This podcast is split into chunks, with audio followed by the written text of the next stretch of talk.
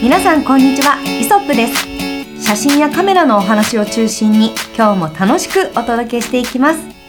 タレントヨガインストラクターのキャンチアキです。フォトグラファーの松下です。フォトグラファー河野です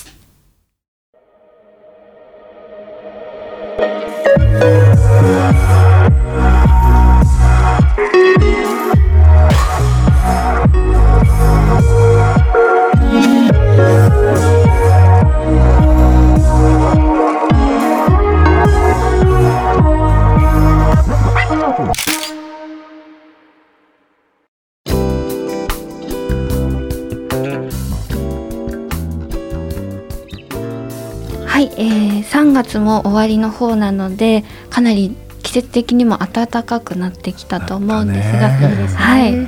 ちょっとこういう時はお休みの日とかがあったらお散歩したりとかうん。したいなって思うんですけど、なんかおしゃれだねい。きなり、はいどうしたの？ちょっと 意識を高めにいこうかなと思います。千秋さんははい、休日とかってありますか？ちょっと聞き方が。であの休日があるかっていう質問、はい。結構あの困るというか、うん。はい。あのよく休みの日何されてるんですか、うん。なんて聞かれるんですけど、や休みと思って取ったことがなかなかないっていう風になってしまうんですよね。うん。だから自営業ですし、でいつでもやることもあるしでもそれを後回しにしてこううまく時間作ったりとかすることもできちゃう、ね、職業じゃないですか、うん。メリハリがなくてうん。良くないなと思ったりもするんですけど、ただあのその休日っていう意味で言うと最近、はい。まあ、3月でしたので確定申告をねああー皆さんされてたと思うんですよ。あ、それ仕事じゃない？そう。で確定申告が終わった瞬間うん。のこの開放感からのうん。ちょっと休日モードみたいなのができるんですよ。ああなんか一つ何かが片付いたとはい。いうのであの珍しく自分的にもあ休日モードっていうのが久々にできまして、はい。で休日として何をしたかというと、はいあのディズニーシーに一人でえ行きました。あ一人で、うん、なんかずいぶんディズニーに行ってないなと思いまして、うんうんうんまあ、1年ぐらい行ってなかったので、はい。やっぱりこうあのたまにあの聴きたくなるんですよねあの音楽だったりとか。あの常にどこ行ってもこうワクワクと夢が詰まっているような空間にこう身を置きたいなと思って、はい。で今ディズニーもある程度制限はあるので、はい。取れる日あるかなと思ったらちょうど休みの日があったので、うん、なんかもう行こうと思って行きました。えー、いいですね。はい、そうなんですよ。いいお休みだそうなんですよ。で、しかもちょうどもう次の日も、うんその幕張メッセでちょっとあのうん予定があったので、うんもう一泊ホテル泊まったりとかして。わあ素晴らしいそうもう結構たっぷり楽しみましたね。すごい素敵な休日を。そうなんですよ。でもあれですね。私あの実ははい。結構トラウマがディズニーにあって一個、はい。うん。小中学生の卒業旅行がディズニーランドだったんですけど、えー。あの私中学校3年生の時に友人がクラスにいなくって、はい。でまあ、卒業旅行ってみんなでバスで行くんですけど、はい。で当時携帯もないから事前に一緒に回ろうとかそういうお話もないじゃないですか。なのでディズニーランド着いてポツンと降りてうん。さてここからどうしようってなってしまってそうディズニーランドの中をもうずっとこう永遠にさまよったんですよ。もうあ5時間6時間ぐらいですかね。はい、で一人でこう回るのちょっと辛いから、うん。自分の中で私は迷子になっているって設定を作って、なんかこうちょっとキョロキョロしながら回るんですよ、うん。泣かないでくださいね2人とも、うん。そうね。なんかうろうろうろうろして、もう乗り物とかもそんなもんね。なんか乗らずに、とにかくさまよって、うん。でも最終的にこう中学校2年生の時の友達が見つけてくれて「何してるの?」って「いや実はこうでこうで。なんで言ってくんないの？じゃあ一緒にお土産見よう」って言ってくれて、うん。で最後1時間弱はその一緒にお土産を見てっていう感じだったんですけどよかったえーそう。こんなねトラウマとかもあったので、うん。若干ディズニーランドとかシーとか行くとちょっとドキドキはするわけです。よ。でもう大人ですからうん。一人の楽しみ方もよく分かっているし、うん。でもうそれこそニコンのカメラ持ってって、うんうん。でなんかこういいとこないかなと思いながら歩きながらいろいろ見て、うん。はい。なんか友人にたまたま出会ったりとかして、えー。そう。ああいうとこ行くと大体誰かと会うんですよね、うん。誰かしら来ている。そうなんですね。はい、そうなんです。ーなのですごい非常に楽しい一日をそういう意味では過ごしたなと。あだ。から割と休日はあんまりおとなしくしていなくて、そううん。特に暖かくなってくるとはい。大体どこかに出かけますね。ああ素晴らしいね。そう大好きお外が。うん。ね。いいですね。松下君は休日今ね俺に聞かれるまで聞いてるのかと思ったですか？危ない次河野さんですよね。と思って。松下さんからですか？いやいやまあしょうがない。僕からいきますでもね僕は、うんあの休みであって休みでないのよ。まあみんなまあみんなそうなんだみんなそうなんだけど何するんですか？写真撮ってるから。やっぱり？なんで僕まあ多分あのーまあ彼女松下君ははい。よく、なんとなく言わなくてもあのね次の日こう休み明けの次の日、はい。あの事務所に来たらなんかこう機材のこう動きを見てあれ？河野さんこれ撮影した？って多分ね なんとなくねその感じ取るものが多分あるんだとは思うんだけどどうですか？そうですか？そうですね。ほとんどあの休日っていうかね明日は撮影がない、えーそれでなんか追い詰められてるその事務的なねあの処理もないとかってなると、えー、大体ねその前の晩からもうすすでに車で。あの 夜中の夜中かけ,、ね、あのかけて目的地まで行きみたいな感じではい。撮影してたりとか、あのその撮影に行ったついでにその周囲周辺をロケハンして回って、でこうねそこのスナップ取ったりこうデータ取ったり、ん。えーこう例えばどこかのお店だったりするとはい。電話番号とかをこうきあの記録しといたりとかしてっていうことをやっているから、ん。まあまあでも休みなんだけどね。まあ 休みっていうのは、うん。なんかどうしても我々の場合は、うん次への準備みたいな風にそうだねしてしまいがちですよね。うんまああとやりたかったけどやれてなかったことをやるとか、でそのおっしゃってたメモっていうのは結構気になるんですけど、うん。その場所だったりとか、うん。電話番号だったりとかをうん。何か記録しているメモ帳があるんですか？えっとまあ携帯に、うんうん。あの取っておいたりとかしてあってそれでそれをまあ事務所に戻ってきて、はい。エクセルに全部転記しとくの。おお、エクセルにですか？そうそうしないと今度いざじゃああそうだあそこに行こうと思った時に、はい。あそこがどこだったのかとか、そうですよね。うん、あのーなんていうかなえっ、とね自分で探して得たあので情報がうん。活用できなくなるじゃない、はい。だから割とねそうやっていますね僕。それは非常にいいですね。それは場所ごとに、県ごとにとか地域ごとにまとめていらっしゃる感じえっですか？と、ロケハン用で撮った写真は県でまとめてる。で他はその例えば海とか、はいえっとえー古民家とか、うん竹やぶとか、はいはいそういうふうにこう自分でこうカテゴリーみたいなの作って、その中にこう情報をバカバカ入れ例えば竹やぶだったら、えー新潟県、えーどこどこ、えーなんとか公園で行き先こことかっていうふうにはあのまとめてたりするよね。なるほど。すごいですね。新潟とかまでももう車夜かけて行っちゃう感じですか？そうだね。はあこれ例えばねちょっとここれをちょっと見てもらえるとおこういうふうな感じであのまあ、はいえっ、と iPhone あこれを見てもらってもちょっとねあの 視聴者の方には分かんないですね今ねあ おの伝えしましょう。なんかタブでね。うんうん、これ何のソフトなんでしょうね。これなんとなんとかっていうなんか そうですね。ちょっとソフトはわからん私も見たことがない UI なんですけど、まあ外観とかね、し写真、地図、住所、メモなんてタブがあって、それぞれに写真がまあスクエアと入ってるのと地図がピンが刺さってますね。うんうん、なるほど。で、あの河野さんのコメントが入ってますね。あと GPS で撮った、えっとその住所がそこに横に出てるわけはいはい、出てますうんね。うん、これいいですね。確かになんかこう撮影とかするときに、うん。写真集とかでもこういうとこ使えるなっていうような、そうそうそうねそうそうそう、へえこれすごいですね。はああこれ便利ですね。なるほどねまあこの中にポカスカポカスカこうね、ええ行っては撮ってプールしてね、うん、で、まあ、ここその iPhone の中にはい。たくさん写真を入れても、うん。後からのこう使い道が難しいので、はい。だから別にちゃんとこうカメラで写真を撮っておいてほでそれを、えー、とフフォルダにまとめて、うん。ネーミングつけて、えー、と全部あの一つのハードディスクにまとめて入れてあるっていう、まあ、状況。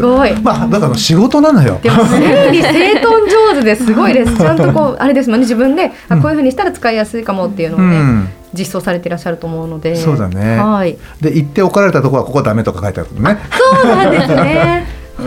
まあ怒られることはまあないんだけど「ねえ。え何やってんの?」とかって言われてね、うん。はい。でいや実はちょっとあのこう撮影のねで、あのこの辺す素敵だからいいなと思ってちょっと見に来てたんですよっつったら「ああーここはねこうこうこういう理由があって、撮影できないんだよ」っていうふうに。あの教えてくれる人がいたりとか、はい。どうあっても無理なんですかねなんつったら、はい。あのいやあそこに行って聞いて OK だったら大丈夫だと思うんだけどとかって言ってはい。でまあ実際そこまで行ってみて、はい。まあ OK だったところもねいくつかあったりはするし、やっぱり一人お願いあの OK すると、ん。みんな OK しなきゃいけなくなるからっていう理由でダメなものはダメっていううところもあったりとか、まあはい。いろんなねあの経験をねしてます。こう見えてもひいいですね。一人で。うん、でも本当いろんなところに行くっていうのが、なんかすごく大切な、まあ、お仕事でもあると思うので、まあしかもこう楽しいじゃないですか。いろんなところに行ってその場所の景色見たり、ね、美味しいもの食べたりとかね、うん。いいですよね。ね。本当そういう楽しさは仕事ザ仕事じゃなくても、うん、ね、味わえていいなとねいやでもすごいですよやっぱ行動力ですよね。はい本当にうん 松下さん的にはどれぐらい河野さん行かれてるんですか？そういうもうほぼお休みには行ってるなという。結構行ってるなって思いますね。車のあの、走行距離とかも私チェックしてすごい。走行距離をチェックされてるんですね。結構遠くまで行かれたんだなとかそれガソリンの減り方とかね、あもう満タンになってるじゃんとかね。思いますね。そこら辺でそこら辺であでもその静岡の方とかなのかなとか、うん。勝手に、まあ、このぐらいの範囲なのかなぐらいしかわかんないんですいやけど、逆に範囲が分かるって相当ですよ。素晴らしい。だから多分、うんあの走行距離が大体わかるじゃない、はい割る2でそうすると片道が大体何120キロとかね多分そういうそうねそういうふうに読むんだと思うんだけど、それすごい才能ですよね。ね恐ろしい。探偵になりますよね。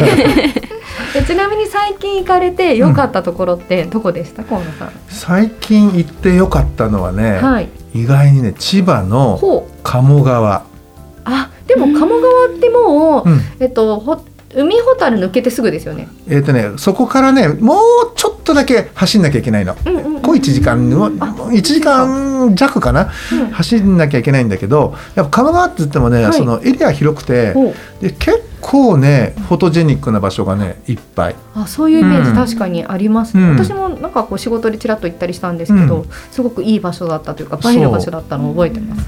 なんでねまあ多分ね今この3月4月っていうかね、うん。この時期っていうのはすごくあのきっとね花も咲いたりこれから新緑でね緑が綺麗だったりいいと思いますよ。そうですね、うんさあそんな中で松下君、はい。あなたの休日の過ごし方僕はねでも割となるべくまあなるべくっていうか、まあ、うちはブラック企業なんでね、あの土曜日曜なかなかこう休みが取れないはい。部分あったりするんだけど、うんうん。そんな中でも極力松下君に休んでいただこうと、うん。えー思って頑張ってこう休みをね、はい。捻出するようにしてるんですけど、はいそんな中で松下さんははい。どういった休日を過ごしていらっしゃるのかと。いや私はですね、ぜひ松下さんに、うん。いや何もしてないで一日寝てますとか言ってほしいですねほらそしたらほっとしますよねでも。休みってそうだよねって。さっき言いましたよ。そう。ですね。えっとお二人ともすごくアウトドア派だったので、はい。ちょっと言いづらいんですが、ええ。私は本当のインドア派なので、あの家で映画を見たりあとは頑張れる時は外に行って写真展とか美術展とかに行ったり、うん。あの恵比寿の東京都写真美術館土砂日ね。はい土土砂美土砂日っていうの。うん。土砂美って一番上があの図書館みたいな感じになってて写真集をあの出してくれるんです。ほうほあのそこで見れるものとか出してもらうものとかがあるんですけど、うんうん。そこで読めるので写真集を買わなくてもそこでタダで見れるっていう。う素晴らしい。っていうところだったりとかでかなりインドアにうん。過ごしてます。いかに人に会わずに休日を過ごすかというところを念頭に置いております。でも確かに人に会いたくないっていうのは休日だからこそできることだなって思いますよね、はい。一人でいられることの幸せさというかね。そうなんです。なるほどな。そうか。あとはバッティングセンターに行ったりとえ？か本当の休日の。バッティングセンター行くんですね。大好きなんです。ええ知ってました？あのね聞いた聞いた。いや聞いたっていうか。行きました。おお。なんか「いやーじゃあこれからどうすっかな」とか言ったら「コロさんどうした?」っつったら「いバッティングセンター行きません?」とかっつって。え「えバッティングセンター?」えっていう話になって「はい。えじゃあ松下君のね行きつけのバッティングセンターなんてあるの?」と「あります」とか言って。どこ？どこ？そんな新宿にあります。新宿あ新宿のあのバッティングセンターですあねーそうかあそこ結構人気でなんか大体行っても埋まってますよね。そうなんですなかなかね入れないんですよ。あそこいいですね。あそこいいです。あの2箇所あるので新宿、あそうなんですか。そうなんです。あのえ知らなかっ1箇所はもう1個の方に比べて2級ぐらい多いんですよ。あ何が？球数が？球数が。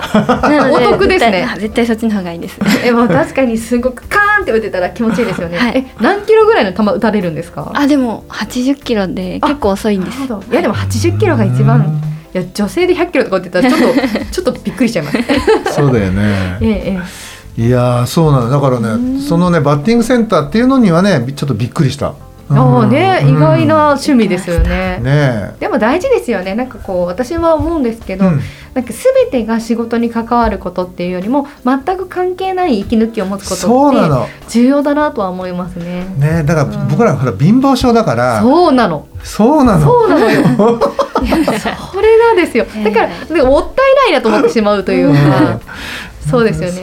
私もだってディズニーそのシーに一人で行ったっていうこの話を、うん。自分のそのバースデーイベントみたいなのをちょっと配信でオンラインでやったんですけど、うん。そこでなんかとつとつと語るっていう、うん。結局それもほらちょっと仕事のじゃないけど、うん。ずっとディズニー回りながらこれどうやってレポートしようかななんて考えちゃってるわけですよ。うん。まあ確かにいやねもうそういうとこですよ。貧乏症。本当そうだよね。そうなのですごくいいなと思います。ねうん、関係ないことやりたい。いや いいよいいよでもそれね。ねいやうん。ダメなんですよ、だけどすごいよね。その土砂便のね、ええ。屋上に行くのに頑張らないといけないっていうね。そうですね。頑張っていってます。ね。頑張うん。頑張れたら外に出ようという、じゃあ松下君は何？じゃあ、えっと、じゃあここでちょっと聞いてみようか、はい。映画派書籍派だと考えたらどっち？松下君はまず。そえー、えー両方はなしですか？両方なし。なし、えー厳しい。どちらかというとどっちが多い？映画？ああー本当に半々ぐらいで。うん。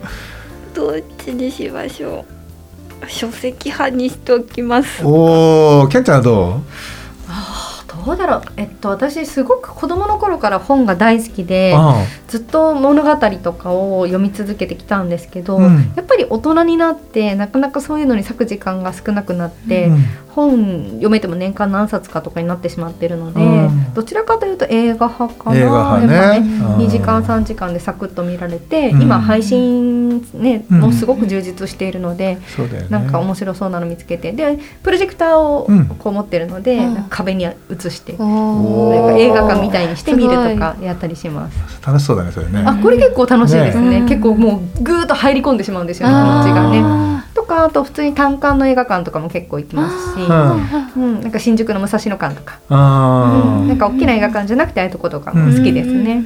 うん。ーなるほどね。今ハモ ってたね 俺はね書籍かな。うん。その心は？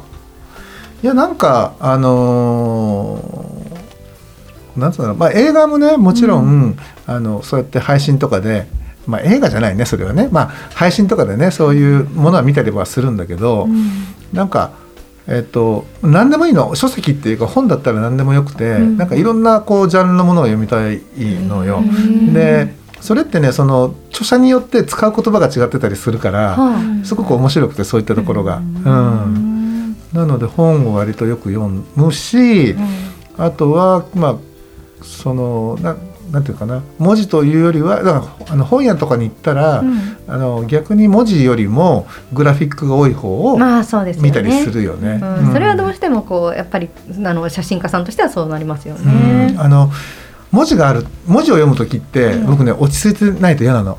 ああだから立ち読みでなんかこうすごく読む読んでたりとかする人いるじゃない、うん。あれができないのよ。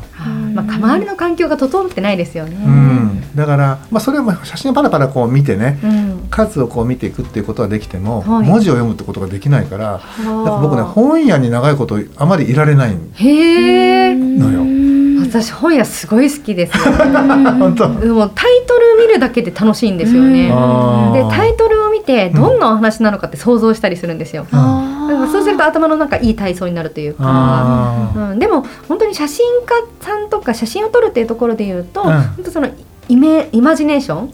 でその頭の中でどういうふうな絵が浮かぶのかってことのが重要なので、うん。より集中した環境って大事だなと思いますうよね。ん。うん。そうね。だから確かにな。そう本は本なまあ事務所でも結構ちょいちょい本置いてあるよね、はいなんかあります。それは写真集みたいなものですか？写真集だったりデザイン書だったりとか。おーデザイン書も。うん。そうですね。そういう意味で言うと、最もちろん本とか映画とかも、あの見たりするんですけど、うん。最近美術にもちょっと以前より興味が出てきて、うん。というのはなんかこう書いてみようってした時期があって、うんでも本当に書けないんですよ。頭の中から何にも出てこないんですよ。あー浮かばないんですね。うんで写真だったら撮れるけどやっぱりまた一から作り出す美術って全然違うじゃないですか。うんで、えっと、ブルーピリオドっていうアニメ作品があるんですね。あご存知ですか、はいおそうブルーピリオドあ河野さんは？知らないあいいですね。でこれもともと、えー漫画が原作なんですけど、うん。作者の方がえ美大を出ていらっしゃる方で,、うん。でブルーピリオドっていうのはあの美大を受ける受験生のお話なんですよ。なのでそういう意味で美術をずっとやってこなかった男の子その代わり学業などはすごく優秀な子が、うん。俺は美術の道に進みたいっていうことで、えっと、東一番こう難関なうん。東京芸大を受けようとする、でもすごくもう難関だし、まあ、予備校とか通うんですけどもうみんなその試験の過程でバッタバタ倒れていったり、うん。もう具合悪くなっちゃって精神的に。病んじゃってとか。そういうような描写がものすごくリアルでもうこれ美大を出た人なのでで私の知り合いの美大を出た人もうん。めちゃめちゃリアル。このキャラクターの個性もすごくリアル。って言っててなかなかねすごいあの最近ではうん。いいしアニメーション描写としても非常に丁寧だし。へでーたくさん中に絵画とか出てくるんですよ、その学生さんたちが作っている。でそれもきちんと描かれていて、うん。あのまあ、そのアニメーションの仕事もしているので、うんうん。そういう視点から言うとどうやってこれだけの美術の数を集めてきたんだろう。おそらく実際に描いてるわけですよね、うん。誰かしらが、よね。で貼り付けてるんですけど、うん。素材として。これだけ揃えるのすごいなっていう量なんですよね。で非常にいい作品だったんですけど、うん。まあ、そういうのも見てちょっと自分も芸術に目覚めたいと思ってそこで気づくわけですよね。本当に才能がないということに。もう何も出てこない。その構図もわからないし、うん。でこれって多分写真でも似たようなものがあるなと思って最近は写真を見る時とか美術を見る時にそういう構図とか。で、まあ、その「ブルーピリオド」という作品の中でも解説があるんですよ。うんなんか記号丸とか三角とか全てのものはこういう記号のうまく使い方があるんだよみたいな、そういうのを意識してちょっと見るように。へーちょっとブルーピリオドっていうのが見たくなったね。いや これ本当にまあ13話か12話で非常にワンクールで見やすいので、うんあの一見の価値がわかりましたあ。ると思います。ちょっとみんな見てみようね知らなかった人。俺知らなかった人だから。はい。本当ですか？でもやっぱり写真にも近いですよね。その、うん同じ目で見るものなので。そうだよね。うん、なんか、うんただやっぱ写真の方が今はこう押すことで撮れるっていうね、そういう意味の優しさはあるんですけどね。写真はもうねそこになんかまああの写すべきものはねそう。写す対象物はあるからどこを切り取るかっていうねまあそれがそこの難しさっていうのはあるんだろうけど、うん。その美術って僕ね本当にねそのライターさんあの文字を書く人ね、うん。とかその画家さんとかねすごいなと思うのは、はい。あの白いキャンバスだったりあの白い原稿用紙に筆をね音下ろせるっていうのすごくない？いやすごいですよ。俺ねすごいと思う。だからねライターさんとかも、うん。まあ聞き書きって言ってねほら、はい。例えばインタビュー今まで受けてきたと思うんだけど、うん。そのインタビューとかっていうのはもう相手が喋ってくれるから、はい。ある種書けるところがあると思うんだけど、うん。あの作家さんとかってすごくないあれ？いやでも河野さんとかも結構写真誌とかでそういうね、あの何もないところから原稿を起こされてるんじゃないですか？いやまあ拙いねその文章だったりとかするんだけど、うん。だけどそれでさえ苦しむから、うん。だからこそねあのライターっていうかねあのあのなんかなあの作家さん文字を、うん、書ける人ってすごいなあと。最初の書き出しで全てが決まるとこってあるじゃない、そうですよね、うん。トンネルを抜けると、うん。そこは雪国とかね書けないですよね、ね。我が輩は猫であるとかね、うん。いやだからすごいですよね。すごいと思う。トンネルを抜けたらそこはねなんかビーチだったみたいな。ねね本当にね。でもなんかほんなんかそういうなんかこう全部イマジネーションとか、うん。まあ、文字に起こすこともそうだし絵に起こすこともそうだし、うん。でも写真はそういう意味でちょっとそういったものとまた違う側面もありながら、うん。でもこう写真にしかないドキュメンタリーとかもあると思うし、うん。なんか最近そこら辺の違いを少しこう気にする気にするようにうん。なりましたね。ね。うん、面白いですよね。ねうん。いやー本当ねだからそういう意味で言うとものが作り出せる人すごいなっていつもねいやいやいやいや。関心感動してるわけですよ。またまた。えちなみにですけど、はいまあ、さっきちょっと映画の話も出ましたけど、うんそのまあ、映画とかご覧、まあ、本を二人とも好きって言ってましたけど、うんまあ、こうなんかそういうものを見てて多分あこういう構図いいなだったりとか、うん。まあ、写真でもそう感じることってあると思うんですけど、うん。なんかおすすめの、まあ、映画だったり本だったり、まあ、写真集でもいいんですけど、うん。何かありますか？それはね松下君に聞いてやってください。あ松下君はあるんですよ一つ。教えてください。一つ。一つ。というか一人の方なんですけど、はい。あの岩井俊二監督の中の の中の、えっと篠田昇さんっていうカメラマンの方が撮られた映画がはい。本当に素晴らしくて。どんな？あのあのお いやすごい。もう河野さんが一番よくご存知だと思うんですけどはい、全然私は知らないままうん。河野さんに河野さん私から言ったのかわからないですけど、うんうん。覚えてないんですがその岩井俊二監督うんの「何々」っていう作品が好きでみたいな。でそのその方のそのカメラマンの方の名前も多分その時に出したんですかね、うんうんうん出したら「俺俺知り合いだよ」っていうね。話になってからこう素晴らしさをそこであの河野さんが実際に見た篠田昇さんの素晴らしさを聞いたりしてうよりすごいなって思ったのがはい。その映画を見ていてだいたいこう止まってる映像というかあのカメラって固定されてるじゃないですか。はい。映像のカメラって。なんですけどその篠田さんが撮られてる映画が、あの動いてないようで微妙に動いてるんです。うん。でどうやって撮ってるのかを聞いたら、うん篠田さん手持ちらしくて。っていうのを聞いてななんえ？ー、ってすごいびっくりして。でしかもどどこまで行っていいのかはちょっとわからないんですけどその篠田さんってもともと写真がすごくお好きだったらしいんです。でそのだったんですけどあの学校に行くってなる時にあの映像の学校の方がは入れ入りやすかったんですかね。うん。それでそっちの方面に行かれたそうなんですけどその元々が写真がお好きっていうところからやっぱり撮り方とか構図とかが全然他の私からすると他の方と全然違ってどこで止めても一枚の絵として成り立ってるというかすごく素敵なんです。なるほど。光の感じもすごく素敵だし構図もすごい素敵だしもうす全てが。ほんまにえね？篠田昇さんで合ってますもうね、あのーお亡くなりになったの。そうみたいですうん。ね、でもそれこそそうかリリー・シュシュとかで岩井さんとご一緒されていたり「まあ、花とアリス」とか、まあ、結構岩井さんの作品には参加されていて、うん。はい。でもこの方あれなんですね。あの撮影監督として「世界の中心の絵を叫ぶ」の最優秀撮影賞を受賞されていたりとか。それがうん。遺作になってうん。あそうなんですね。でもお若かったですね。52歳でっていうのはね。うんだいぶお若いですね。なねるほど。そうなんですよ。非常に豪快な方でね。から。あすごいですね。ちょっとめちゃめちゃ楽しかったけどね。あ楽しい方なんですか？い。いですね。あ写真集とかも。へえわあなるほど。ちょっとぜひ見てみたいですねこれは、ねそれも本当フォトジェニックでもあるってことですね、はい。その作品自体が。そうなんでですそれを休みの日に永遠に垂れ流してるとかがあります。幸せですねそれは。家の中で。はい。誰にも会わず。誰にも会わず。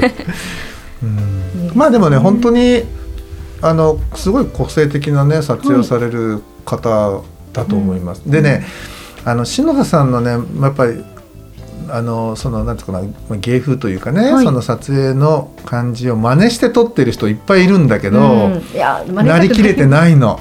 いやいやいや全然違くて、ただの僕らから言うとカメラブレにしか見えなくて、へうーん、なんかまあもちろんねそのなんだろうその手も手持ちっていうかね、まあ、ビデオなのであの大きなねこんなビデオだから肩に担いで撮ることもあればそのね、あの三脚みたいな吊るし吊るしでね、はい。もうちょっとこう自由にねこうカメラが動いて安定させるようなものを使ったりとかレール使ったりとかもう本当ねあの必要に応じていろんなものを使われるんだけどまあでもねあのなんかこうまるでこう人が僕らがこう見てるようなこういう揺らぎっていうのを画面でこう再現できるっていうのはうん。すごいなっていうふうに僕もねずっと思ってたのよ。はうん、まあ揺らぎって言った方がいいねあれはね。でも本当に人の視点というか視線って本当は動いてるんですよね、うん。常にね。う。んただそれをどうしても取ろうとすると固定してしまうかからね。微妙なこの動き、うん。でもそれがこう目がこう疲れたりしないようなってことですよね。なるほどそんなすごい方が、目が疲れるのはねもうカメラブレでしかないよね。そうだと思いますうん。ね。だから本当にね揺らなんか心地よい揺らぎっていう表現なのかな。なんでね一度ねあのーまあちょっとそういう視点でねうんその映像を見てもらったらねまたちょっと違った見え方がするかもしれないよ。そうですね。いや本当はそのアニメーションではまたその難しかったりとかする表現だと思うので、うんこの人間のものをそのまま伝えるっていうのは、うんうん、すごく逆に興味があって拝見してみようと思います。ねぜひぜひうんおすすめのタイトルあります？あー私が好きなのは一番最初はリリー・シュシュから入ったんですが、はい。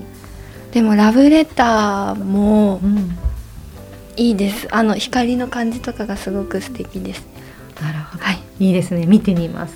また邦画邦画ならではなんでしょうね。その多分光のそうそうですねあんまり海外の作品と日本の作品って全然違いますもんね。もうなんかさ、うんあのー日本の作品ってね割とこうふわっとしてるよね。あ、してます。まああれフィルター使ってみんなやってるんだろうけど、まあねうん、でもあれが日本の作品の良さという感じもありますよね。なんかこうすごくハリウッドみたいにドンドンドンじゃない そうだね。ね、ふわふわふわふわふわっと続いていく形のね、まあ良さですよ。ね、うんそう。じゃあまあそういうことでですねはい、皆さんもきっと休日は、えー充実した毎日をお過ごしかと思うんですけれども、うん。まあ、そういった、えー松下さんおすすめのですね。で何をおすすめしたんだっけ？あえっ、とリリー・シュシュのすべてと、はい。ラブレターあとじゃあその2作をですね必ず部屋を暗くして、あの部屋の隅で見ていただければというふうに思います。はい。まあねあと本当なんかねあの文字からのインスピレーションっていうのはすごく頭の中の自由な発想にもつながってくるので、うんまあ、なんか本なんかもね読みながらいろんな刺激を受けて、えー楽しい絵作りに生かしてみてください。ということでなんかこうちょっと落ち着いた感じでね、えー終わりを迎えることになりましたが、はい、今週もご視聴ありがとうございました。ありがとうございました。じゃあねまた。